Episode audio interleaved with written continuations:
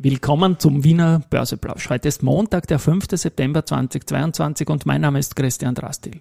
Heute ist ein bisschen ein schwarzer Montag, aber auch ein Sparplantag. Und das wird dann hinten raus wieder für viele passen mit den tieferen Kursen, weil man ja gerade am Kauftag vielleicht darauf hofft. Im Wiener Börseplausch geht's wieder um Market hey, and Me. Here's Market and Me.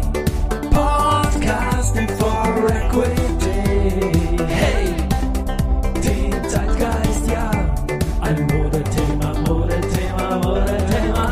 Börse als Modethema und die Septemberfolgen des Wiener Börseplausch sind präsentiert von Wienerberger und Aventa. Ja, heute ist der fünfte und es geht runter mit dem ATXDR, wie es auch am Freitag die Nachbörse schon gezeigt hat und heute die Vorbörse.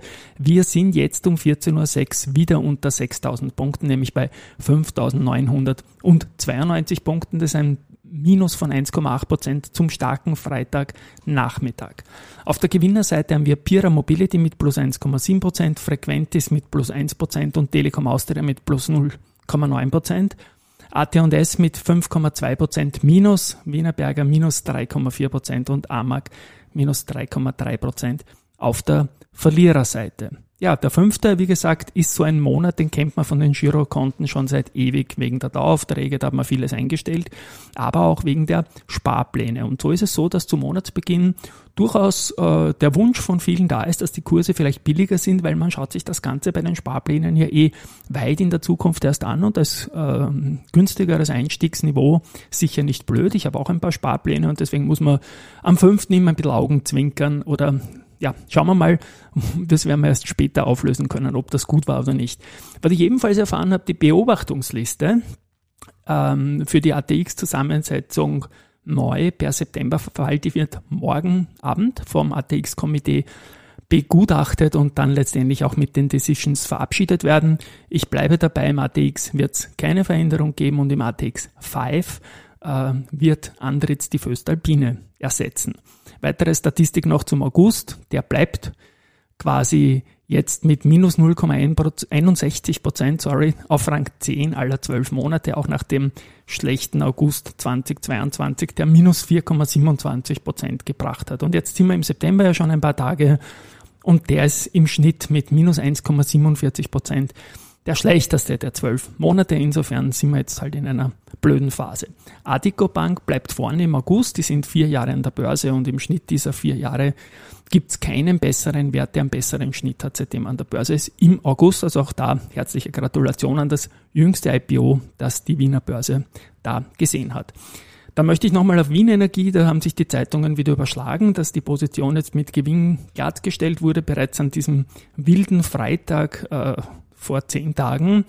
Andere haben wieder geschrieben, das ist ein Skandal und überhaupt, also in Summe ist es, glaube ich, ein Skandal, was, was manche Medien schreiben, weil es passt hinten und vorne alles nicht zusammen. Denn wenn man am Freitag tatsächlich die ganze Position mit Gewinn glattgestellt hätte, mit ganz breiterer Brust am Wochenende da kontern können, was dann rausgekommen ist.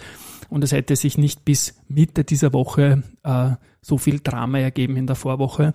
Ich hoffe wirklich für Wien Energie, dass die da mit Gewinn rauskommen. Das wäre für alle gut. Niemand braucht auch nur irgendwo einen Verlust. Aber ja, diese Phase hat wieder gezeigt, wie wir da in Österreich so ticken.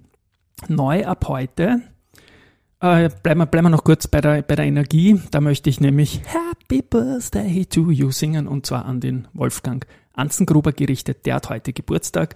Der ehemalige Verbundchef äh, ist jener, dem wir sehr, sehr viel Wasserkraft in Österreich zu verdanken haben und auch da noch ein kleiner Link zum Max Demel, den hatte ich heute im Börse People Podcast und auch er hat einen großen, äh, eine große Verbindung zum Verbund, war da doch mit einigen Aktivisten vor Jahren dem Verbund ein paar gute Ideen gebracht mit 600 Leuten bei der HV, damals im Austria Center und der Verbund hat das auch umgesetzt und es hat ihm nicht schlecht getan.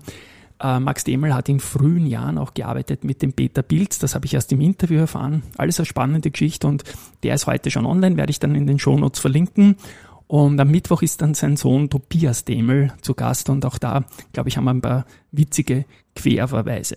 Heute ist es wieder losgegangen mit unserem Smile Award, mit der Nominierungsphase. Finanzblog Award in der Dachregion äh, wieder von VBV unterstützt unter dem Label VBV Smile Alps 2022. Ähm, hier ist der Robo-Advisor-Blog, Michael Bloß Blog, äh, Finanzfluss, Polish-Analysen, so Travont plus Visionen sind die ersten sechs Einreichungen, die wir hier vorstellen. Es sind mittlerweile schon wieder etlich viel mehr da. Ich glaube, im Vorjahr waren es knapp 200 dann. CEO-Ranking möchte ich noch sagen, da ist heute quasi der entscheidende Tag für den Gerald Kroman, den SBO-Chef. Der ist schon wieder zwölf Tage im Plus mit unserer Zauberformel und er war heuer schon einmal zwölf Tage im Plus und ich habe gesagt, wenn er auf 13 Tage erhöhen kann, dann gehört ihm der Pokal für immer, werden wir heute Abend wissen. News gibt auch, äh, und zwar ja, die Grossotec kauft wieder Contron-Aktien. In der Vorwoche waren es, glaube ich, knapp 90.000 Stück zu Kursen um die 15 Euro. Wiener Börse hat auch die Statistiken gebracht zum August. Da gab es Aktienumsätze kumuliert von knapp 5 Milliarden, 4,98 Milliarden waren es genau. Das ist ein Plus von 8,6 Prozent zum Vorjahr.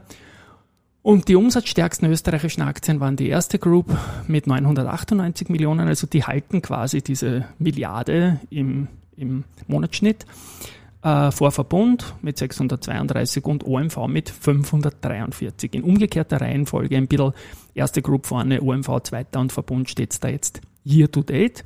Und year to date gibt es ein Plus im Handelsvolumen von 7,4 Prozent gegenüber dem Vorjahr nach acht Monaten.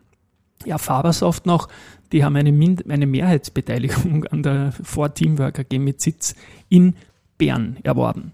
Und finally habe ich noch Research zum Schluss. Äh, Contron wird nach dem Capital Markets Update äh, von Analysten mit Kaufen bestätigt. Ähm, Alster Research sagt zum Beispiel, wir bleiben bei Kaufen und wir bleiben auch bei 32 Euro. Wie gesagt, Grossotec hat es um 15 Euro gekauft. Warburg äh, hat die Einstufung äh, bei und Kursziel 24 Euro belassen. Und die Bernberg Bank hat sich die ebenfalls erwähnte SBO angeschaut, geht mit dem Kursziel von 60 auf 64 Euro. Vielleicht wird alles gut. Momentan schaut es ein bisschen diffus aus, ein bisschen ein schwarzer Montag, aber tschüss und Baba. Hoffentlich morgen mit besseren Nachrichten. Ciao.